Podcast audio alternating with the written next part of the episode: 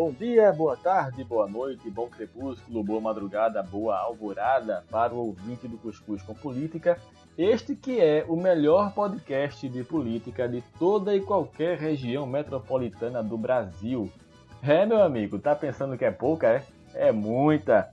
Bom, vocês já devem ter percebido que a gente faz um rodízio entre nossos participantes, né? Então hoje seria a vez do Elielson Lima, nosso leão de Carpina, participar do Cuscuz. Mas aí ele está com um pequeno probleminha pessoal, está se resolvendo, ele volta semana que vem.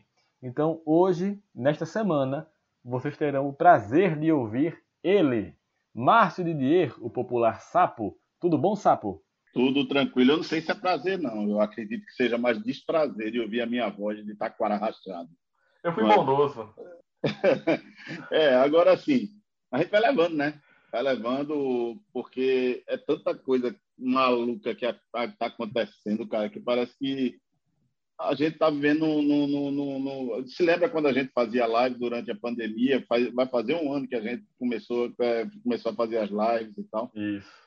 A gente, a gente parece que entrou num mundo paralelo, cara, que uma doidice, cara. Não, não, tô, eu estou tentando entender as coisas e não estou conseguindo. Não estou conseguindo pela tamanha a quantidade de sandice que a gente está vendo por aí. Não é só não é só no presidente, não. Estou dizendo no meio da rua, o povo sem máscara, o povo achando que não morre, né, que é imortal, que é um bando de super-homem, como diz Pedro Eurico, um bando de super-homem, um bando de, de, de, Batman, né? Então, não sei, cara. É, enquanto isso, zona de lotado, esse lockdown maluco, que é só à noite, enfim. Vamos, mas a gente, isso aí a gente vai discutir durante o programa. E quem também está com a gente, vocês também terão o prazer de ouvir ele que quebra o coco e arrebenta a sapucaia, Manuel Guimarães. E aí, Manuel, tudo bom? Saudações a todos que nos escutam, sobretudo aqueles que nos escutam no íntimo momento da produção de asneiras, feitas dentro do banheiro, claro. Um programa que começa dizendo que é um prazer ouvir a voz de sapo, e tem sapo citando como grande, como grande pensador Pedro a gente já sabe o que, é que a gente pode esperar, né? Então, realmente, é o clima ideal para a pessoa é, escutar o programa fazendo necessidades. Mas. Eu não citei Pedro Eurico como grande pensador, não. Mas ele se encaixa muito bem dentro do país que nós estamos vivendo hoje. Ele, ele cai como uma luva, digamos assim, no, no, nesse mundo de maluquice que estamos vivendo, né? Felipe, Cada entrevista de Pedro Eurico é uma crise para dentro, é, dentro do governo, mas tudo bem. Felipe, eu sei que na pauta tá os gols de Cristiano Ronaldo e os recordes que ele passou de Pelé. Mas Sapo acaba de bater um recorde. Ele passou um recibo no primeiro bloco. Geralmente é no segundo ou terceiro. Então ele já está passando o bloco no recibo no primeiro bloco. Já é um recorde aqui no Cuscuz. Com menos de um minuto de programa, já tem recibo passado. É incrível. Já bateu o recorde de Pelé, né? Eu não estou entendendo, entendendo, essa. Manuel, eu acho que ele não, entende, não sabe o que é passar recibo. Mas não, tudo não, bem, não, não vou contrariar ele, não. Deixa o doentinho, deixa o doentinho. Vamos embora. Eu não sei. Vamos, vamos sei, lá. Não. Felipe, o que é que eu... tem aí para a gente conversar? Bom, pegando o gancho do bater recorde, vou pegar o verbo bater, tá? Porque essa semana tivemos mais uma vez um bate-panela contra o presidente Jair Bolsonaro. Já virou rotina, né? É, a cada três, quatro meses temos aí uma manifestação desse tipo. Em 2019 tivemos bate-panela, 2020 também ao longo da pandemia, e esse ano já foi realizado o primeiro ato. E ele é marcado sempre para as oito e meia da noite. Né? Eu acho que vocês concordam comigo, é o horário nobre da TV brasileira, também é o horário em que começa o jornal, também é o horário em que começa o Jornal Nacional que é hoje, que ainda é hoje, né, a maior audiência na TV aberta de um programa jornalístico. É a única audiência é. do programa jornalístico. É que eu estou bondoso, Manuel, estou bem bondoso. É, mas vejam, como eu falei, né, tivemos já em 2019, 2020 e agora 2021, mais uma vez o povo aí na varanda pegando panela e descendo a lenha. Vocês acham que isso realmente faz efeito? Isso realmente funciona? Ou já está na hora de mudar, de criar um novo, uma nova forma de protesto? É, deixa, eu, deixa eu começar aqui, Felipe. Eu acho que a essa altura do campeonato, só quem está gostando dessa história de bater panela são as fábricas, né? É uma coisa que funcionou lá atrás, e, e, e, como o Manuel gosta de falar, isso aí é uma passada de recibo. Isso é que é uma passada de recibo, Manuel. Porque foi utilizado contra Dilma essa história é, de essa, é, da noite. Só para ser justo, tá? Só para ser justo aqui justo também, não começou com Jair Bolsonaro, não. Né? Começou com, com Dilma Rousseff lá atrás, 2013, 2014, já estava a gente batendo panela. Então não é um fenômeno Isso. Né, da pandemia 2015, cá, né? A bem da verdade, 2015, quando foi, ela foi reeleita e ah, é, 2013 os foram os protestos, 14 foi Isso. a vaia na Copa e 15 o bate-panela. Isso. Então, é, fica Você vê que de 2015 para cá a gente não evoluiu nada, né? Eu diria que de 2013 para cá a gente só fez andar para trás, feito caranguejo, não é?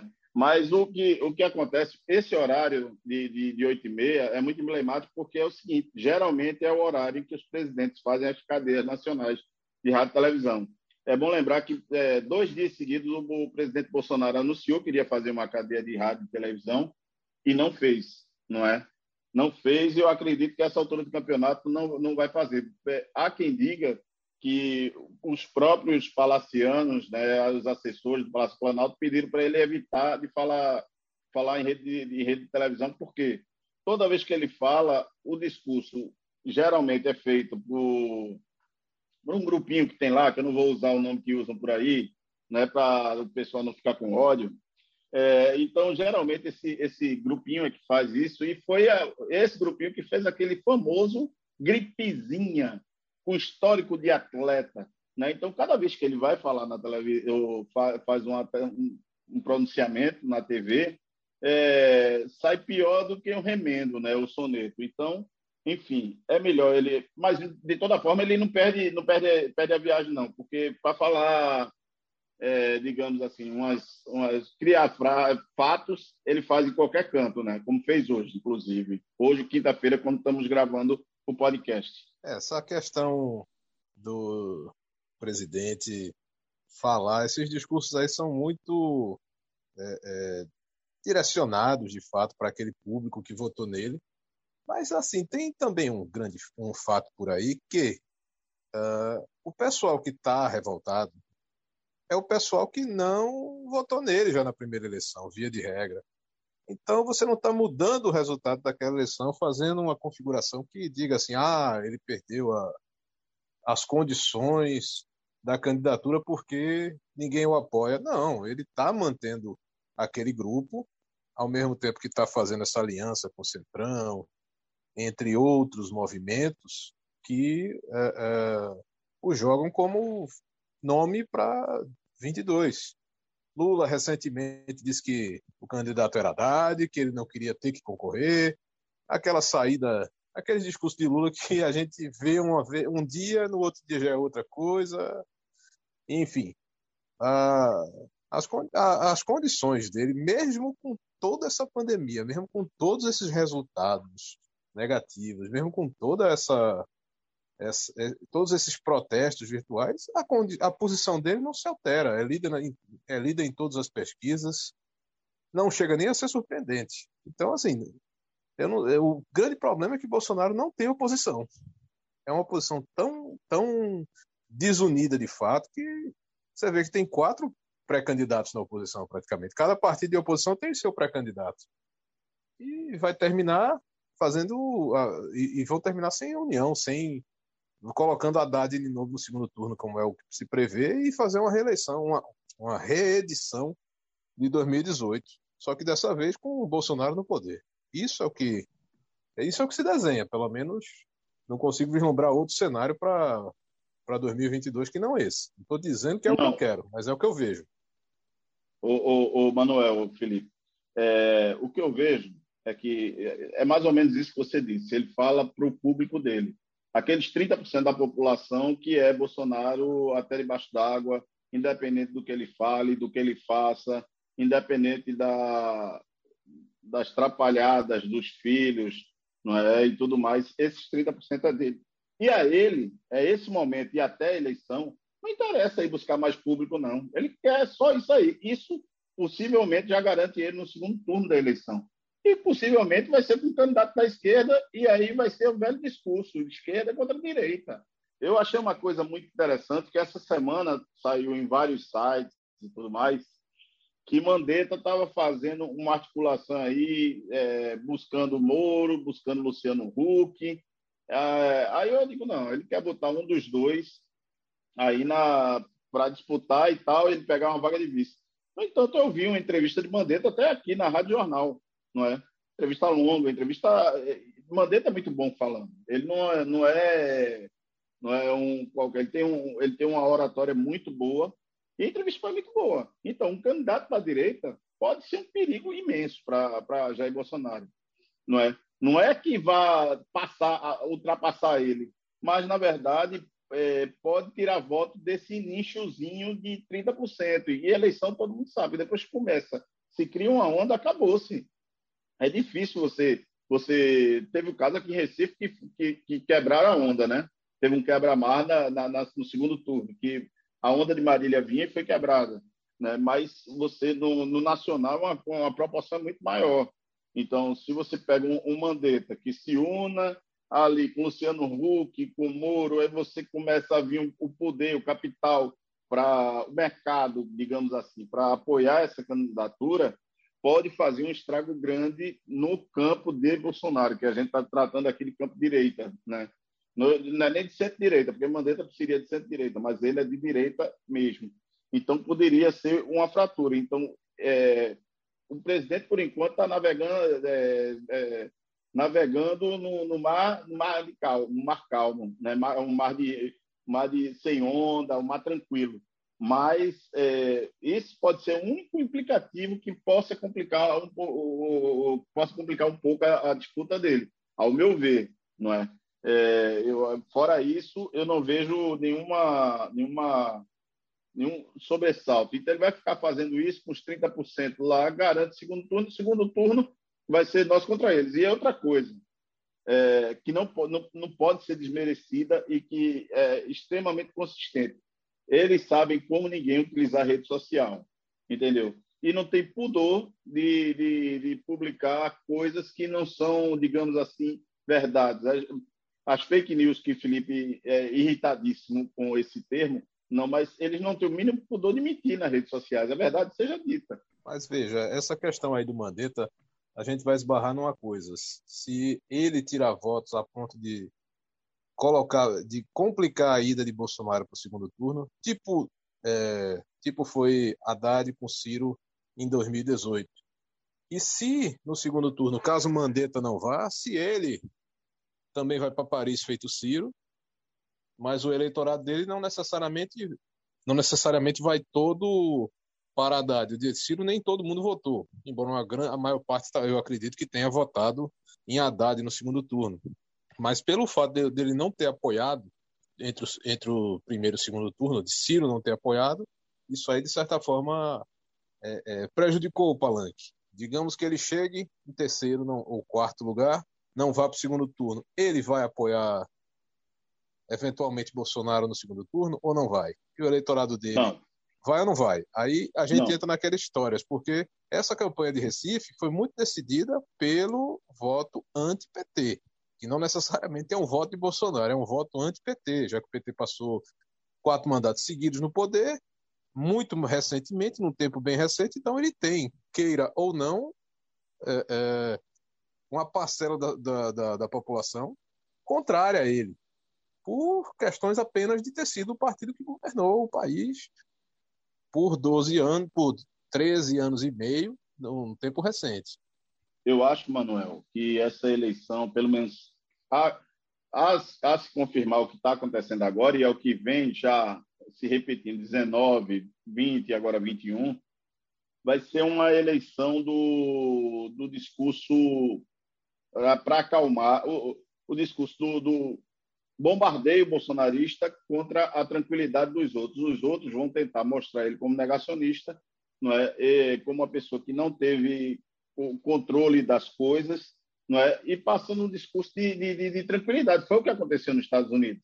Foi o que aconteceu com Biden, entendeu? Agora lá eles souberam fazer muito bem essa essa é, expor o, o, o presidente Trump no meio da pandemia eu não sei se daqui para a eleição, quando a gente ainda vai estar no, nesse inferno que a gente está vivendo na pandemia. não é? Mas é, aí é outro fator complicador na eleição, né? Aí você vai, vai dar o, uma, o poder moderador vai ser mais forte do que o, o bombardeio bolsonarista. Isso é que eu acho que vai ser o grande, grande embate durante a eleição, não é? Porque combate à corrupção é um tema que já não dá mais, não é? Ninguém pode falar de combate à corrupção mais, nem um lado nem do outro, ninguém. Então, eu acho que vai ter que ser, vai, vai por aí. O negacionismo contra é, a administração, aí bota os exemplos da administração de São Paulo, aí vai botar Dória, que fez a vacina, porque se não fosse o Butantan, a, vacinação, a gente só tinha 4 milhões de vacinados até agora aqui no Brasil. 4 milhões, não, metade, né? porque a outra metade era a segunda dose. Porque a gente não teria vacina aqui, só teria essas 4 milhões. Ou seja, então eu acho que vai ser muito em cima disso também. Eu não acho que o tema combate à corrupção tenha se esgotado para uma parcela porque tem uma parcela que utiliza-se dele convencida de que a corrupção acabou no Brasil. Não estou dizendo que ela acabou e nem que não acabou, mas há um grupo que acredita que se não acabou, diminuiu consideravelmente, etc. e tal, apesar do noticiário torrente, né, é, que passa meio que ao léu para uma parcela. Eu sei, Manuel, mas Mansão eu, comprada, dizendo... cheques, não sei o quê, 89 mil, tudo isso daí, para muitos, não é corrupção, rachadinhas, que, enfim, todos acabam fazendo, como dizem por aí. Então, assim, é, é, eu acredito que esse tema não é que ele esteja, que ele, que ele seja o tema principal. Talvez não seja o tema isso, principal. É isso que eu estou dizendo. É isso mas, não, dizendo. mas não que ele, vai, que ele não vá ser utilizado. Eu acho que ele vai como mas não com a mesma força de 18. Eu acho que não com a mesma força, mas que ele, ele não está esgotado, não. Se Moro fosse candidato, eu acredito que ele pudesse, pudesse levar adiante esse discurso. Eu não estou dizendo que não vai haver, claro que vai haver. Não é, é impossível você, no, no, numa eleição no Brasil, não falar de corrupção. O debate sobre a corrupção ele vai estar presente em qualquer eleição no Brasil, seja municipal, estadual ou nacional. Né? É pauta presente, certa. Agora, como o Manuel falou, há uma cegueira seletiva. Se você pega, por exemplo, a base do Jair Bolsonaro, o eleitor bolsonarista, ele faz ouvidos moucos a qualquer indício de corrupção dentro do governo. Vamos pegar agora, por exemplo, o caso do senador Flávio Bolsonaro, que comprou uma mansão de 6 milhões de reais em Brasília. Tivemos também o caso dos cheques de 89 mil reais para a primeira-dama. E a base de apoio ao presidente parece que ignora isso, não quer saber, acha que está tudo normal, está tudo legal. Só uma hum. correção. Que isso daí não é só para os bolsonaristas, não. Porque os petistas também negam todo tipo de corrupção do, do, do PT. Eles nunca fizeram meia-culpa, disseram, oh, a gente errou. Também nunca fizeram isso. Né? Então, não é, isso. não é exclusivo. É, é não, não é. Por isso que há uma cegueira seletiva. Há uma cegueira seletiva diante dos casos de corrupção. É aquele negócio do meu malvado favorito, a corrupção, a, a, o gramado do vizinho é mais bonito que o meu, mas nesse caso a corrupção do outro é maior que a minha. A fake news que você compartilha é mais falsa do que a que eu compartilho. É, não roubou tanto quanto o meu, né? Exato. Agora, tem um caso que é bem recorrente, já que eu toquei nesse assunto da mansão do Flávio Bolsonaro, Sempre que há um escândalo no governo federal, parece que o presidente combina de soltar uma declaração polêmica, né? E na quinta-feira, que foi o dia que gravamos o nosso podcast dessa semana, o presidente Bolsonaro foi até Uberlândia e aí questionado sobre a falta de vacinas no Brasil, ele vai e disse que não tem onde comprar vacina, que se tiver que comprar vacina vai comprar na casa da tua mãe. Né? Ele soltou isso e o pessoal que estava acompanhando essa fala dele lá, todo mundo riu, aplaudiu, disse é isso mesmo. É, tá virando recorrente já, né? Essa prática dele de soltar um absurdo quando ele é acochado, quando é colocado contra as cordas, né? Não, e teve também outra declaração que ele disse: chega de mimimi, até quando a gente vai ficar chorando? É, a, além de, de, de ser respeitosa, de ferir, ferir toda a liturgia do cargo que deveria existir e não existe, não é? E, e, na verdade, ele nunca se preocupou com a liturgia do cargo, senão ele não teria sido mordido duas vezes por um avestruz e se meter a cavalo do cão e brincar com o avestruz e foi mordido duas vezes. É, é, é uma falta imensa de respeito com, com as famílias de, de quem perdeu parente nessa, nessa, Minha gente, ele falou isso no dia que o Brasil tinha perdido 1.840 pessoas, 1.840 famílias chorando. E aí? No dia anterior tinha perdido 1.700. No dia seguinte perdeu mais 1.700. E, e, fica, e fica por isso mesmo. Entendeu? Isso é uma falta de respeito, isso é uma falta de humanidade. Por mais que ele queira ser brincalhão, não porque é o jeitão dele, mas respeito é uma coisa que se exige em qualquer lugar do mundo, né? E entre as pessoas também, sabe? Eu acho que o presidente nessa brincadeirinha de passar passar da, do ponto, ele passa no ponto demais e, como você disse, tem meia dúzia de, de, de pessoas é, que eu não sei qual, qual, qual, é o problema, não sei se é que acham ele bonito, acham que ou então acham que ele combina com a sua com o estilo de vida ou com sua vida, ou então é, enfim. Tem gente que é, diz que votou nele para isso mesmo, né? É, é para ficar esculhambando as pessoas. Valores e princípios são coisas meio distintas, né? Não dá para a gente entrar muito nesses méritos, não. Mas eu achei engraçado, assim, nessa, nessa época de pandemia, a gente estava. Tem um grupo dos colegas de, de escola, né, que se formou recentemente e tal. Aí, depois de 20 anos, começa a conversar e lembrar daquelas coisas. Aí, ele hoje foi falar na casa da tua mãe. Eu fiquei lembrando quando a gente, quando a gente era garoto, ficava, eita, falou da mãe, falou da mãe. E, pô, bicho, aí tá, a gente viveu isso é uma coisa de menino buchudo, da quinta série, aqueles eternos conflitos da quinta série, como se o mundo fosse acabar naqueles jogos escolares. Era esse o problema da gente lá atrás. E o cara tá voltando de, sei lá, vinte e tantos anos, a gente tá. É, é, a gente tá com o presidente falando da mãe do outro, que vai pra casa da tua mãe fazer não sei o quê. Caramba, não é possível que, que isso mas esteja acontecendo. Mas, mas, é surreal demais. Mas isso tudo, mas isso tudo, Manuel, isso tudo é método. Para a claque dele é uma maravilha, porque alimenta a claque dele é, com as polêmicas, com o, é o estilo, o jeito doidão dele e tal. Mas também ele desvia atenção para. Pode notar que ele fica completamente destemperado quando acontece alguma coisa com o filho. Um filho é, é investigado no Supremo, ele salta uma coisa. O, o, é, um cheque que chegou para a esposa, ele salta outra coisa para abrir outro debate completamente enviesado daquilo que estava lá, para esquecerem, para ver se esquece. Só que não esquece. É método, né? Ele não quer ser acossado e tenta abrir para o absurdo, jogar o absurdo na tela da gente para desviar a atenção. Então, enquanto o Bolsonaro ainda está na quinta série, a gente vai ter que terminar aqui o nosso bloco. Eu acho tá que ele estourado. nem chegou na quinta ainda, viu? Enquanto ele vai tentar entrar na quinta série, então. A gente vai pro recreio? É... Vamos para o recreio? Pronto. A gente volta já no segundo bloco.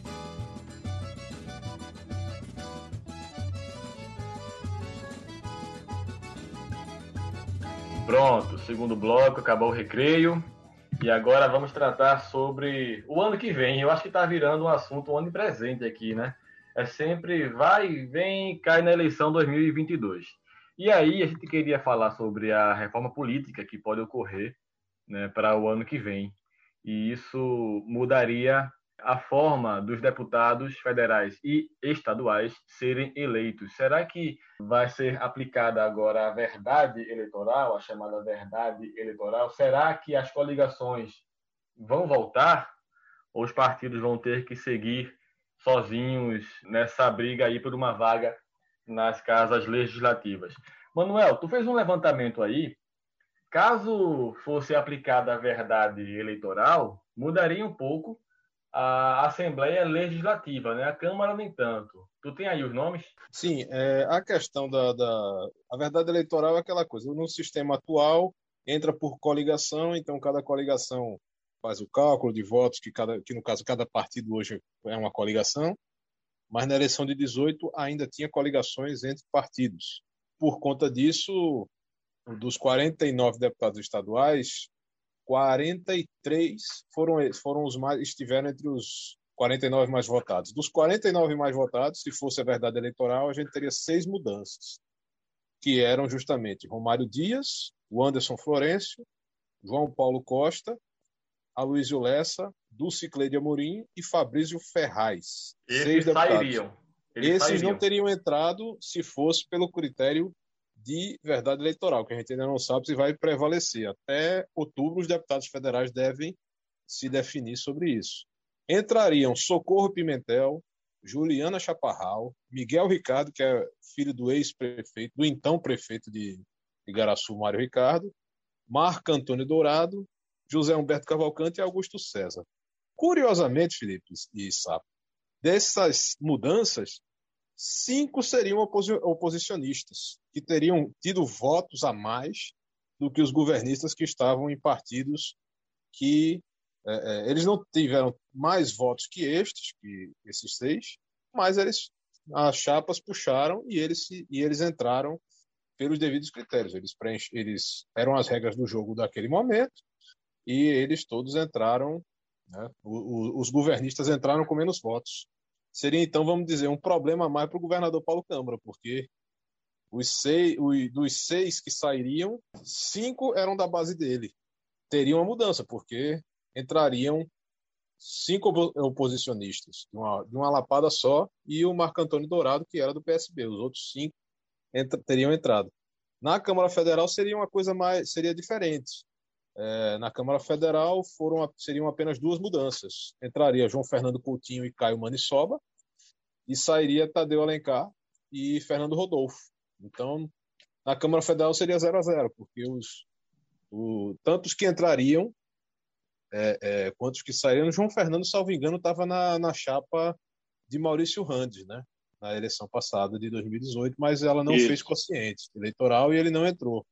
Ele estava no PROS naquele momento. Mas de todo modo. Ele é o presidente do PROS. Ele é o presidente é. do PROS.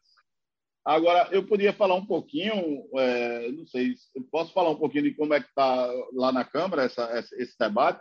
Pode não. Ah, então a Lumena, Lumena não autorizou. Lumena não autorizou. não, não brincadeira, é... mas só para só fechar um pouquinho é, esse raciocínio de, de Manuel. Então, Manuel, essa, esse sistema proporcional, então, ele é mais favorável a quem já está no poder. É, no caso daqui de Pernambuco, sim. Eu teria que fazer um levantamento no restante do país para ser uma coisa mais detalhada para a gente ver. Mas aí, aqui, pelo menos, tem... ele seria beneficiado. Seria uma, uma diferença de cinco deputados, né? na verdade, na verdade eu, eu, cometi uma falha aí, eu errei. Porque eu perguntei é, do PSB, mas na época você era permitido ainda coligação. Né? Só nessa Sim. última eleição foi só pelo partido. Né? Então teria que ser a coligação da Frente Popular. Quantos entraram beneficiados pela, pela, pela delegada, no caso? Não é? Eu acho que teve mais do que, do que essa. Mas a, a, ali, no caso, havia uma, uma, um fracionamento. O PP estava em outra chapa, o PCdoB estava numa chapa própria. A, na eleição de estadual não estava todo mundo junto, né, no mesmo guarda-chuva. Como é que está essa discussão na Câmara Federal, sabe? Vê só, na Câmara Federal, se você pegar dos 513 deputados, só 27 tiveram atingir o coeficiente eleitoral. Ou seja, que foram eleitos com os próprios votos, né, dos quais três aqui de Pernambuco. João Campos, Marília Reis e André Ferreira o resto todo entrou graças à coligação e tudo mais. Então, esse é o primeiro, o primeiro grande desafio da verdade eleitoral, que lá atrás era, era defendida pelo saudoso Liberato Costa Júnior, ele sempre foi um defensor da verdade eleitoral, né? inclusive a última eleição que disputou perdeu, mas teve mais votos que, que muita gente lá dentro. É... ele defendia desde o primeiro mandato dele, viu? Ou seja, ele teve dez mandatos e essa verdade eleitoral não prosperou. Lá junto com o Maurício de Nassau, né? Ah, é, não faça isso com, com, o, o, bom velhinho, o bom velhinho Liba. né? Mas aí, a primeira coisa é, é você vê, atirar pela bancada de Pernambuco, essa questão do, da verdade eleitoral não influenciaria tanto no mapa político dentro do, do Congresso Nacional. Então, por isso, muita gente defende que seja aprovado e, e, e se encaminha para isso. Outro ponto joga contra essa questão da verdade eleitoral, que são os partidos. Os partidos, principalmente os partidos pequenos, montam chapas atrativas para poder, para poder ganhar, fazer deputados federais e ter a verba partidária. Tem pessoas que, que vivem de partido. Né? Lá em Brasília, você tem. É, teve, é, o, o, do PROS, por exemplo, comprou um helicóptero, salvo engano. Eu acho que era do PROS, não estou lembrado agora mas comprou um helicóptero com fundo partidário. Ou seja, então. Um é abraço coisa... para meu amigo Levi Fidelix, lá de São Paulo, do PRTB. PRTB. Já entrevistei Levi Fidelix, é uma figura né, que, que certa vez em um debate disse que o aparelho excretor não engravida, né? não faz menino. Não reproduz. Né? Não, não, reproduz. Um outro abraço aqui para Emael, democrata cristão, do PSDC, que agora virou DC, Isso. né? DC. Emael. Concorrer com a Marvel, ele. Então, o que acontece é o vai ter uma pressão muito grande dos presidentes do partido para que não seja a verdade eleitoral. Porque, na verdade, é, o que acontece? A verdade eleitoral acabou os partidos. Não é? Quem tem mais votos entra, independente de você for do, do PT, PSL, PCdoB, P, PSC, independente de onde você, de qual partido você seja. Se teve voto, está eleito. Né? Ou seja, é, é, é uma, vai ser o fracasso dos partidos. Por outro lado, então já começam a ensaiar o discurso. Como é que um presidente vai discutir um, uma pauta na Câmara se você não tem partidos fortes? É, você vai ter que é, negociar com 513 parlamentares. Aí vira um saco de gato. Já é difícil negociar agora, quanto mais com 513 parlamentares. Então, a verdade eleitoral ainda está no meio desse embate.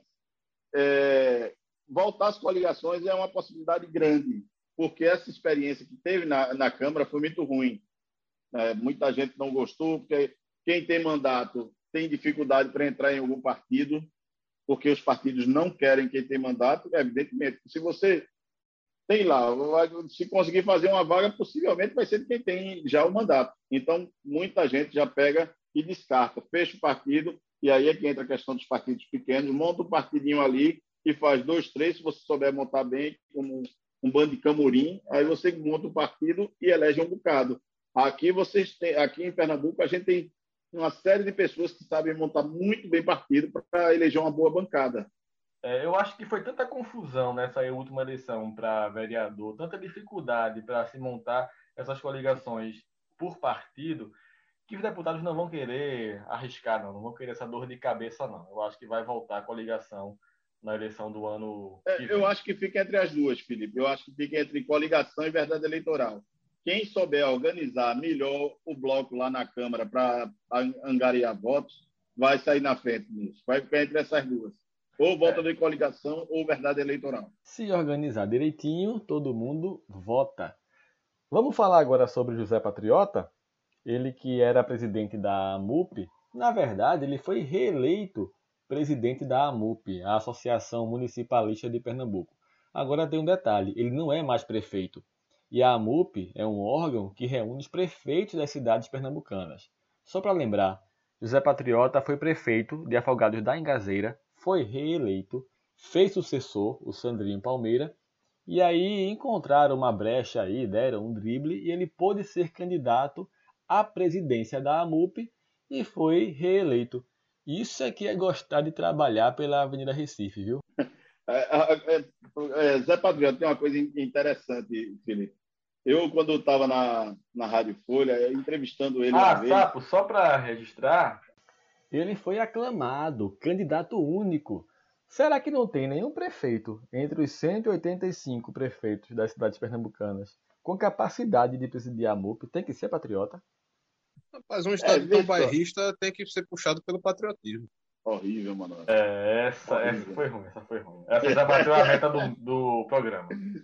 Olha, se, se, se o editor for legal, ele, ele anula essa piada. Se o editor for legal, ele anula. Sobre patriota, aí certa vez eu, eu entrevistando ele na Rádio Folha, quando eu tinha um programa lá, aí eu disse, não, o senhor está no quê? No quinto mandato é, de, lá na, na prefeitura de Afogados. Ele disse: não, esse é meu segundo mandato. Estou sendo re... fui reeleito agora, estou começando o segundo mandato. Porque ele consegue ocupar tanto espaço que você pensa que ele já estava na, na, na, na, política há 200 anos, entendeu? E então ele sabe fazer muito bem essa, esse, esse meio de campo, ele sabe trabalhar bem. E, e, na MUP ele tem feito, ele tem feito uma gestão, ele é um defensor, por exemplo, do, dos consórcios entre os municípios para resolver problemas comuns que termina barateando o, o custo então, os prefeitos gostam muito disso, né? De, de, do atendimento dele, ele vai atrás, tenta buscar recurso, não é? Não consegue mais levar o FEM adiante, porque o FEM parou, né? Em pese agora o governador Paulo Câmara ter dito que vai retomar alguma coisa do FEM, vai dar um dinheiro. Mas ele, de toda, de toda forma, ele é muito querido entre os prefeitos e consegue tocar a, a, a MUP. Talvez por isso ele tenha esse, esse, esse respaldo todo, né? E mesmo sem ser prefeito, ele, ele consiga ficar lá. E próxima eleição ele pode ser reeleito, né? Pode ser prefeito novamente, quem sabe aí vai ser aí volta de, de direito ao, ao, cargo na MUP. É, ele sabe agradar todo mundo, né? E de fato, daqui a quatro anos, ou melhor, daqui a três anos agora, né? 2024, tem eleição municipal. Quem sabe Patriota não pode tentar tirar o seu sucessor lá de Afogados, voltar a ser prefeito e aí continuar na MUP aí, quase uma rainha Elizabeth, né? Vai ficar a vida toda lá na MUP. Eu ia dizer Guilherme Chua, né? Mas. é um paralelo. É um paralelo. Bom, tá acabando esse bloco. E aí a gente vai já se preparar para o terceiro. Enquanto isso, você aguarda só um pouquinho. Vamos tomar uma aguinha. A gente volta já com o último e terceiro bloco do Cuscuz com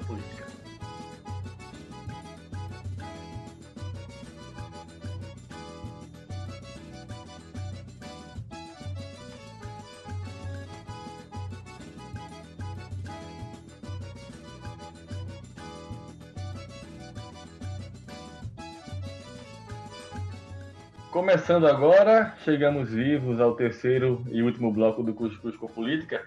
Só queria lembrar a vocês uma coisa que nos questionaram semana passada. Como é que isso é um podcast de política, mas que tem cuscuz no nome e não dá nenhuma dica gastronômica, ou pelo menos alguma indicação, enfim, do que, do que pode acompanhar o cuscuz, que pode dar aquele molhinho legal, então vão se preparando aí que no final a dica vai ser gastronômica hoje, tá? Vamos ter que passar uma receitinha rápida aí de cuscuz para poder fechar o bloco. Então, Na verdade, a dica gastronômica, a dica gastronômica é que você jante às 18, né, agora, porque a, a partir das 20 horas não tem restaurante mais aberto a não ser para delivery. Então, a dica gastronômica é vá em algum lugar e coma logo e coma cedo. E saia mais cedo, verdade. Ó, como esse último bloco é o bloco mais descontraído, mais aberto, mais livre, a gente evita falar até um pouco de política, eu sei que é bem difícil para a gente fazer isso, mas tem aqui é, uma informação dessa última semana que mais uma vez inventaram um recorde de Pelé que foi batido por Cristiano Ronaldo. Foi aqui dito que o Cristiano Ronaldo ele marcou 140 gols com a perna esquerda que é a perna ruim dele. Ou seja, ele já é mais é mais um recorde que ele bate de Pelé, que eu acho que só tinha marcado 139 gols com a perna esquerda. Quem foi o gênio que sai contando isso, rapaz? Cada gol de Ronaldo vai olhar o pé que ele bateu a bola. Um desocupado. Ô, Felipe, você acha que é só você acha que é só o nosso amigo Cássio Zirpoli que tem problema de fazer estatística? Não, tem gente pior que ele. um abraço, Cássio. E ficam forçando Olha, essa rivalidade que, ao meu ver, não existe, né? Pelé, meu Deus eu vou, do céu. Eu vou ser bem honesto. Viu, aí outro patamar. Eu vou ser bem honesto. Eu acho assim, vamos, eu vou fazer a minha, a minha lista de jogadores, grandes jogadores de todos os tempos. Primeiro, Pelé, né? Segundo, Maradona. Terceiro, Thiago Neves, né? Que nevou aqui em Recife e tudo mais e fez um campeonato brasileiro espetacular. Eu e quarto, Cristiano Ronaldo. Não, acho que você devia ter botado Irani antes dele. Irani que nos deixou, né? Com Covid, inclusive. Esse negócio de, de, de rivalidade e tudo mais, eu me lembro uma história é, que certa vez eu estava com minha esposa no, no, no, no, em Buenos Aires vendo um negócio numa loja, vendo camisa, né? Aí eu falando português com ela, aí a vendedora, no, no bar chamado Lopes Futebol. Aí a vendedora chegou fez: Quer a camisa do melhor jogador do mundo? Eu nem virei para ela, perguntei: fez tem de Pelé? Tem de Pelé? Rapaz, a mulher quase que dava em mim, me expulsou da loja. você, você cometeu uma heresia, né, bicho? É, claro, razão, a mulher veio pra... Ela começou a brincar, pô. Não fui tá, eu. então vamos lá. Vamos lá. Na lata, assim, Manuel, para você, os três maiores do mundo. Na ordem? Isso. Ouro, prata e bronze. Para quem? Cook. Bizu. Não, vai. Na verdade, olha, eu, eu vou, vou, vou abrir a polêmica. Maradona, como diria a música argentina, Maradona é mais grande que Pelé. Maradona, Pelé hum. e Messi. Tá, Sapo. Pelé, Maradona e Cristiano Ronaldo, que é muito melhor que Messi.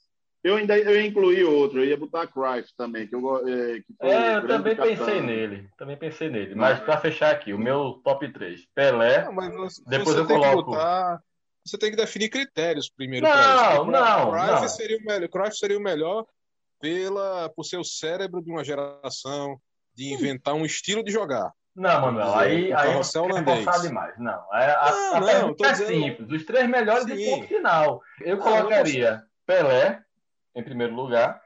No segundo lugar, colocaria Garrincha. E em terceiro, Ronaldo. Cristiano Ronaldo. E não podemos. O gordinho Ronaldo também, fenômeno que jogou muita bola. Viu? Também. No, é, se você ampliar para um top 5, aí vai ter muita gente não. que pode entrar, né? É. Eu não boto nem é. Ronaldo nisso, porque eu acho que o Ronaldo passou metade da carreira machucado. Mas, eu enfim, acho o Ronaldo maior que Ronaldo. Pronto, falei. Também acho. Não, Também eu acho. acho. É, os dois levaram o Brasil nas costas em Copa do Mundo, mas eu acho que Ronaldo, por tudo que foi feito, ele é muito mais. Velho. Mas Ronaldo Genial. não levou o Brasil nas costas em Copa do Mundo nenhuma. Ele tinha um time, ele tinha Rivaldo fazendo Só, mais gols. E, tinha, e, e Romário tinha Bebeto, acabou pô. Era duas Bebeto duplas. fez três gols, pô. Bebeto fez três gols, um com passe de Romário. Dois com, um com passe de Romário. Acaba fez sete um, gols na Copa. Não, velho. mas com todo respeito a Bebeto, não dá, sabe, pra comparar Bebeto com Rivaldo, não. Ah. Não, Rivaldo tá anos luz, né? Olha, com todo respeito, eu admiro, Be... eu admiro, admiro muito Bebeto. Admiro a carreira de Bebeto, mas Bebeto jogou no La Corunha. O maior time que ele jogou foi o La Corunha, além do Vasco, Flamengo. Mas Rivaldo jogou no Barcelona há cinco anos, pô. E no Santa Cruz. E jogou no Milan. Jogou no Santa Cruz. Santa Cruz, é verdade. É. Mas enfim, são coisas diferentes. O Cuco jogou no Náutico também, por isso, não seja por isso. Mas... Rapaz, e jogou no Santa Cruz também. A gente pode fazer esse top 3 com os jogadores locais, já que aqui temos um tricolor, um alvirrubro e um rubro-negro. Dá para montar não, mas... agora de cabeça aí um top 3, o um top 3 do Náutico, do Esporte e do Santa? Olha, eu boto Magrão, sem ordem, Magrão, Ricardo Rocha e Rivaldo. Não, Manuel, você é a ala alvirrubra aqui. Então você faz o seu Mas eu não boto jogadores do Náutico nisso aí. Não, ah, se for do Náutico, Náutico não tem então. O Náutico então não tem. Pronto, temos um alvirrubro aqui declarando que o Náutico não tem não, três jogadores. Entre os três não. É não, lembra, é não, não veja. Hulk, Hulk, eu acho que eu tô deixando de fora. Mas veja, eu tô deixando de fora o Juninho Pernambucano. Não, Manuel, você não, não entendeu. Eu quero que você diga o top 3 do seu time, do Náutico. Ah, de cada time? Isso, você fala do, do Náutico. Ah, certo, eu falo do Santa e Sapo do Esporte. Não, tudo bem. Eu achei que você estava falando de, de Pernambuco, dos três de Pernambuco. Não, do seu. Vai, Cook. Ah, aí Cook, não, Cook, Bizu e... Eu vou... É, é, é, tem que ser alguém do Hexa, né? Mas, assim, tem, o problema é que não tem que ser uma coisa mais lo, tão local, vamos dizer. Esse é o grande. Jorge, é, é, Jorge Mendonça jogou no Náutico, né? Quem lembra do Hexa? Jorge Mendonça ligou. Já jogou. Jorge Mendonça jogou nos anos 70 no Náutico. Até é um cara de renome. Eu não, não posso colocar. Ah, só que ganhou. Embora os estaduais naqueles anos 60 tivessem seu peso e tal, vamos dizer. São esses três aí: Cook, Pizu, por serem grandes artilheiros, e Jorge Mendonça. E Teria Baiano também, né? Sapo. Rapaz, eu vou, eu vou, vou de Magrão, Leonardo e Juninho Pernambucano. Caramba, é um top 3 de responsa do Sapo. Bom, no Santa Cruz eu colocaria Tará, maior artilheiro coral, mais de 200 gols, anos 30, 40. Tu nem viu, pô, nem tem nem registro dessa época. Não, mas Tará, dessa época. não, Tará foi um grande artilheiro. É, Ramon, ah. que jogou muito que... bola nos anos 70, e Thiago Cardoso. Eu botaria Givanildo nisso aí. Né? É, o Givanildo teve mais, teve mais nome aí. Mas Ramon foi artilheiro do Brasileirão, né? Isso aí desempata qualquer peleja. Ah, se for por isso aí, você tem que botar Nildo e Adriano no esporte, por exemplo. Menção honrosa aqui para grande craque Flávio Caçarrato. E eu é. acho que, assim, do, de nós três, Carlinhos Bala. Né? Carlinhos Bala. Claro. Fez sucesso nos três. Não, mas Carlinhos Bala é or concurso. Ele tá em todas. É o rei de Pernambuco. Ah. Tem nomes que você não pode desprezar. Sangalete, por exemplo, o Wallace. O Wallace jogou nos três, né? Ou, só, ou não jogou no Santa? Não, não jogou no Santa, não. O Wallace Santa não, mas não, Nildo, mas Nildo, jogou, Nildo jogou, Nildo jogou nos três. Sanga, Sangalete foi em dois também. Olha, mas deixa eu, deixa eu mudar só um pouquinho de assunto, é, Felipe. É uma coisa que está me deixando preocupado nos últimos dias, velho. Ah. Sinceramente. Como é que, que Flávio Bolsonaro vai conseguir pagar as contas da casa, rapaz? Porque a renda dele, da mulher, é de 40, é pouco mais de 40 mil. Ele está pagando 20 mil de prestação, né? Cada letra da casa é, é 20 mil. Como é que ele vai, oh, vai a casa toda com 20 mil reais, velho? Eu só Essa penso, Sapo, é no IPTU, rapaz. Imagina o IPTU daquele imóvel. Então, e como é que ele oh. vai pagar para é, água sanitária para passar no chão? É só vender chocolate. Mas, quando eu penso que a mansão mais cara que eu comprei foi no banco imobiliário. Aquelas hipotecas, né, que tinha. Mas... Tem que vender muito chocolate, viu? Rapaz, é, é, é uma coisa é, difícil de, de, compreender, né? Como é que o cara está no olho do furacão? Eu não sei se isso é se foi deboche ou se é realmente ele tinha interesse nessa casa e achava que era tudo assim que não ia não ia vazar uma coisa desse tipo. Porque beira o deboche uma, uma situação dessa, sabe? Pois é, e ele declarou um patrimônio de 1 milhão e 700 mil e comprou uma casa que é quatro vezes maior, quatro vezes mais o valor de todo o patrimônio declarado dele. Eu vou entregar as minhas finanças a ele e vou dizer, Flávio, por favor, quadruplica isso aqui, pelo amor de Deus, porque para mim está muito ele, difícil. Ele tem que trabalhar com Warren Buffett. É uma coisa séria. Mas, assim, se, se, se você parar para pensar, ele vai, ele tá tendo a desculpa perfeita. Não, eu, eu, comprei a mansão mesmo. E o sítio de Lula, e o triplex do, do, do, do e, o, e, o, triplex do Guarujá, que ele não declara. Ele tem, ele tem a invertida perfeita para esse tipo de situação, para colar no eleitorado dele. Se você parar para pensar. Até porque, assim, pelo que nós vimos, é, a experiência cítrica ele tem muito, né? Cítrica? Sim, cítrica. Sim, sim, sim, sim. Muita. Tem muita, né? Muita. Então, plantações e plantações. Então, Muita laranja. Ó, oh, vamos voltar um pouquinho para o futebol e pegando um pouco de pandemia. É, essa semana agora rodou muito pelo Brasil um vídeo do técnico Lisca, o nosso querido Lisca doido, pedindo para que fosse suspensa a Copa do Brasil. Porque são 80 times para lá e para cá, circulando, levando delegação é, e tudo mais, levando equipe no momento em que o país está quase chegando a duas mil mortes diárias por Covid, em que os estados estão fazendo lockdown, estão fazendo restrição de circulação de pessoas. É, a Elisca, o doido, ele sai com uma fala bastante sensata. Vocês viram esse vídeo, né? Ah, cara, eu vou aproveitar essa tua deixa e vou fazer um apelo às autoridades do Brasil, sabe? E principalmente à CBF. É quase inacreditável que saiu uma tabela da Copa do Brasil hoje com jogos dia 10, 17, 80 clubes que nós vamos levar jogadores, com delegação de 30 pessoas para um lado, para o outro do país. O nosso país parou, gente. Não tem lugar nos hospitais. Eu estou perdendo amigos, eu estou perdendo amigos treinadores. Não é hora mais, cara, é hora de, de, de segurar a vida, velho. Sabe, aqui no Mineiro, tudo bem, é mais perto, mas vai pegar uma delegação do Sul e levar para Manaus. Como que vocês vão fazer isso, gente? Presidente Caboclo, pelo amor de Deus. Juninho Paulista, Tite, Kleber Xavier, as autoridades. Nós estamos apavorados, pelo amor de Deus. Pegando o gancho aí da sua fala, quando um doido é o mais são do Brasil, por aí você tira os rumos que nós estamos. Né? E o pior é que é um doido cobrando do caboclo, né? Isso aí é. É, Rogério Caboclo. Rogério Caboclo que preside a Ah, Manuel, essa foi boa. É, tá, foi boa. Parabéns, Manuel. Tá vendo? Já não durmo hoje. Olha. Não, Sim, mas vocês acham que tem que parar a Copa do Brasil? Ô, não. Felipe. Estadual, você consegue ainda circular um pouco, né? É mais perto. Mas na Copa do Brasil, como ele falou, você pegar um time do Sul, jogar lá no Amapá, sabe? Pegar um time de Manaus, trazer para Minas Gerais, é Isso. preocupante, né? Ah, e, e, teve é, técnicos, ele, ele se referiu a técnicos que morreram recentemente né, de, de Covid colegas dele de profissão, não apenas treinadores, né, mas auxiliares e etc., é, é, que, que infelizmente né, estão nas estatísticas nada gloriosas de dos, mais de 250 mil mortes em menos de em, em, quase um ano, né? Praticamente um ano que começou a contabilidade. Por mim eu parava. Então, eu também acho que sim.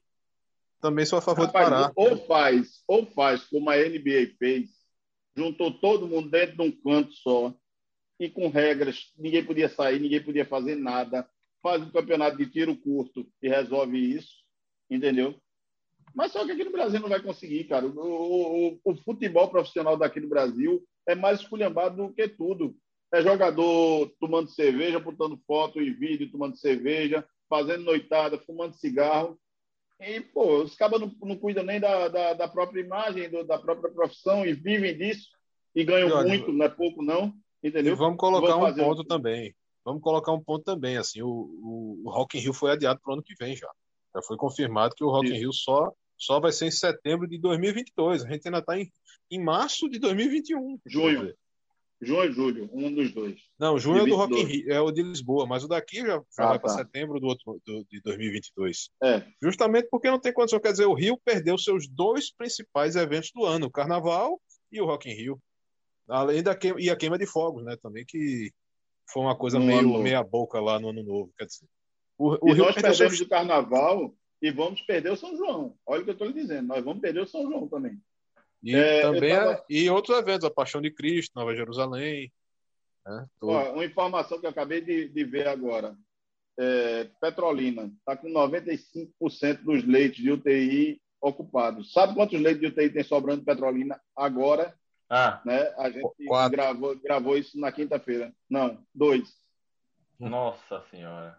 Entendeu? É, é, só que é assim. É, é o... A, a coisa, o problema é que os, os nossos queridos gestores isso aí vale para todos, de todas as esferas, etc. Por que, que só agora foram, foram falar desses números? Ah, quando tinha 78 dava para levar, agora que passou de 80, passou de 90, não dá mais para levar. Deixaram chegar nessa situação. Isso aí, além de que a gente tinha aqueles hospitais de campanha que foram desativados, né, no, no, no uhum. segundo semestre do ano passado foram desativados, e ainda com várias denúncias de corrupção, de desvios, na Polícia Federal, ou seja, não teve condições de reabrir esses hospitais de campanha que estavam gerando problemas, inclusive na própria campanha, né, nas próprias campanhas municipais do ano passado. Então, quer dizer, tudo, a, as, a, gente tinha, um, a gente tinha um, uma quantidade de leitos considerável por conta dos leitos do hospital de campanha, mas não temos mais hospital de campanha, nós estamos com os leitos normais, do, do os que a gente já tem no, no, nos tempos. E olha que a gente não está tendo acidente de moto, né, como já tinha em outros tempos, que era o que lotava os leitos, né? Os leitos viviam lotados por conta de acidente de moto, de outras situações. Ô, ô, ô Felipe Manuel, é, a gente disse que não ia fazer um, um, um bloco para baixo, mas a gente terminou entrando. É, rapaz, já está ficando é, para baixo. Eu só quero, eu só quero fazer um, uma pequena colocação. O que eu acho muito interessante, o que eu acho maravilhoso, são as autoridades chegarem e dizer: olha, agora a gente está vendo a irresponsabilidade do povo do, do, no ano novo, no carnaval, nas férias, nas praias. E só, isso eles só esquecem de um pequeno detalhe. Em outubro teve eleição. E ninguém fala nisso, né? Em, em novembro. Estava um em novembro. de por novembro. Mas que a campanha foi em outubro, outubro e novembro. Isso. E teve o saco de gato todinho, gente na rua fazendo campanha e tudo mais. E ninguém pensa nisso também, né? Não, não pensa que isso daí foi um dos motivos que está que tá o que está hoje. Então, antes de reclamar que o povo foi para a rua, que eu acho errado, porque, assim, minhas comemorações todas foram sempre com a minha família e eu mesmo mesmas pessoas que estão o tempo todo juntos, né? A gente só é, comemora junto essas mesmas pessoas. É, o povo aí eu, eu acho errado quem fez e eu acho errado os governantes estarem agora condenando quem, quem, quem se aglomerou para festinha, festa clandestina, o diabo 4. E esqueceram de também falar da eleição. O bom no bom é muito bom, né? É, ali, mas... ali, ali o pessoal fechou o olho, fechou o olho. Mas aí, assim, pra, gente, mas pra gente não ficar nesse tema que é chato, a gente tava falando de coisas boas, vamos falar de amenidades, de coisas que são unânimes. Hum. Inclusive uma coisa bonita, parabenizar a torcida do Flamengo pelo octacampeonato brasileiro. Isso, é uma verdade. coisa que é unânime, reconhecida campeão, em todo é... o estado de Pernambuco, oito vezes campeão, 80, é 81, 83. Não. 87, 92, 2009, 2019, 2020. Grandes títulos do Flamengo. É, é verdade. Uma pena que o cara não tem título para comemorar, comemora do Flamengo, né? Não, tem a Série C de 2019, pô. A Série C de 2019 equivale ao módulo verde de 87. Opa, eu também tenho aqui a Série C 2013 sem asterisco. Isso, vocês dois, asterisco, é. façam, vocês dois façam uma cartinha conjunta para a FIFA e para o STF dizendo que o Flamengo é campeão, porque os dois já conheceram o esporte. Quem jogou a Libertadores não foi o Flamengo, foi o esporte. E representou muito bem o Brasil. Mas, mas fica aqui, parabéns para o Flamengo, campeão nas últimas, né, rapaz? No último lance lá, em lance, que aquele né? jogador do Inter perdeu o gol, aí o Flamengo e foi, foi maloqueirado, né? Que aquele pênalti ali pro Caramba. Inter, aquilo ali foi maloqueirado, mas tudo bem. O Flamengo é, é largo demais. É como, largo, como dizia. Como é largo, diz não. Rock, nome é como, como diz Rock Balboa, só acaba quando termina. Ó, por falar em só acaba quando termina, vamos acabar com as dicas culturais, que hoje serão dicas gastronômicas. Toda quinta-feira agora eu coloquei uma regra aqui em casa. Toda quinta-feira, que é o dia que a gente grava o Cuscuz com Política, vai ter cuscuz na janta. Então, toda quinta-feira agora, até eu ficar enjoado. Toda quinta-feira vai ter cuscuz aqui. Aí, para inaugurar. Não, não dá para enjoar, impossível, né? Para inaugurar, aí eu fui no tradicionalíssimo cuscuz com ovo. Veja só, é, o cuscuz, eu, eu sou um, um, mistério fazer cuscuz. É, quando eu faço, é espetacular. Minha filha, que não comia cuscuz, agora está viciada, porque eu faço muito bem feito. Mas a minha dica é, é, é, é, sério mesmo, que a gente vai ter que falar de comida. É sério. Mas tudo bem, vamos lá, vamos lá. Eu Gordo sugiro, sofre. Você, para você não ter preocupação de olhar cardápio e nada, você vai para o restaurante só tem uma comida, que é a macaxeira de noca. Você vai para lá, só tem essa comida, não tem outra. Você só escolhe o tamanho da macaxeira com carne de sol. Entendeu? Aí você não quebra a cabeça dizendo, não, hoje eu vou comer um caldinho, vou pegar uma entrada, vou pedir um peixe ou carne. Não, lá só tem essa comida. E é, é espetacular. É espetacular. É comida para pedreiro, né? Um prato pedreiro. Eu agora não estou indo, porque agora estou na física, né? Estou entrando em forma. Mas eu aconselho a quem puder ir ali em Olinda, lá perto da Igreja do Bonfim, Casa de Noca. É a das melhores macaxeiras de carne de sol que eu já comi toda a minha vida. Manuel. Certo. Eu vou, eu vou pedir, na verdade, para desta vez indicar a música, né? Já que todos nos últimos programas quem indicou foi Sapo. Para indicar uma música. A última foi Felipe, esqueceu. Mano. É verdade. Eu não estava aqui. A última, a última eu não participei. Ah, aí, aí tu não ouve, então. Aí tu não escuta o podcast. Não. não... pra... E, e, e tá não escutar. de ventre. Rapaz, tá quando, quando, eu escuto, quando, eu escuto, o, o, programa, o cara tá indicando cuscuz com ovo como dica gastronômica, realmente, tudo bem, vamos lá. Mas vamos botar uma música ruim em homenagem a, a, nosso amigo Arthur Cunha, secretário de Camaragibe, uma música de uma banda, da pior banda do Brasil, mas que talvez res, reflita muito sobre o nosso momento político toda forma de poder dos engenheiros do Havaí. Uma música que diz muito sobre o que as nossas queridas autoridades fazem conosco, iludem, etc. E, na verdade, só querem saber é do poder. Manuel, eu fiquei com muito medo. Quando você falou de Arthur Cunha, lá de Camaragibe, eu fiquei com medo que fosse a ex-namorada do, do prefeito Caçado mas tudo bem. Né? Não, não, não, não, não. Mas... Não, não. Arthur, eu Arthur, pensei não, que vinha a música da Periquita aqui. Não, não, não, não, não, não. Eu, eu, poderia, eu juro a você que né, nas minhas canalices é, é, tão costumeiras não passou esse negócio. Para você ver que eu estou melhorando como ser humano. Então tá bom. Então comendo, comendo cuscuz com ovo de entrada, o prato principal será a macaxeira, com carne de sol, e ouvindo toda a forma de poder de Engenheiro do Havaí. Tá maravilha essa janta. Pessoal, obrigado. Até nunca por... mais, pessoal. Até nunca mais. Obrigado por nos ouvir até aqui, por nos aguentar até aqui. A gente não tem essa sorte, Manuel. Valeu, Sapo. Valeu, Manuel. Até semana que vem. Vamos ouvir agora toda a forma de poder com o Engenheiro do Havaí. Um abraço, até Não. semana que vem. Valeu. Tchau.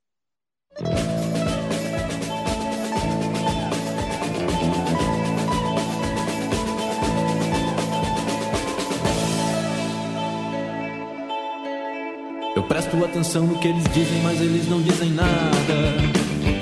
Yeah, yeah. Fidel Pinochet tira um sarro de você que não faz nada. Yeah, yeah. E eu começo achando mal que algum boçal atire bombas na embaixada Yeah, yeah. Oh, oh. Se tudo passa Talvez você passe por aqui E me faça Esquecer tudo que eu fiz. Se tudo passa Talvez você passe por aqui E me faça Esquecer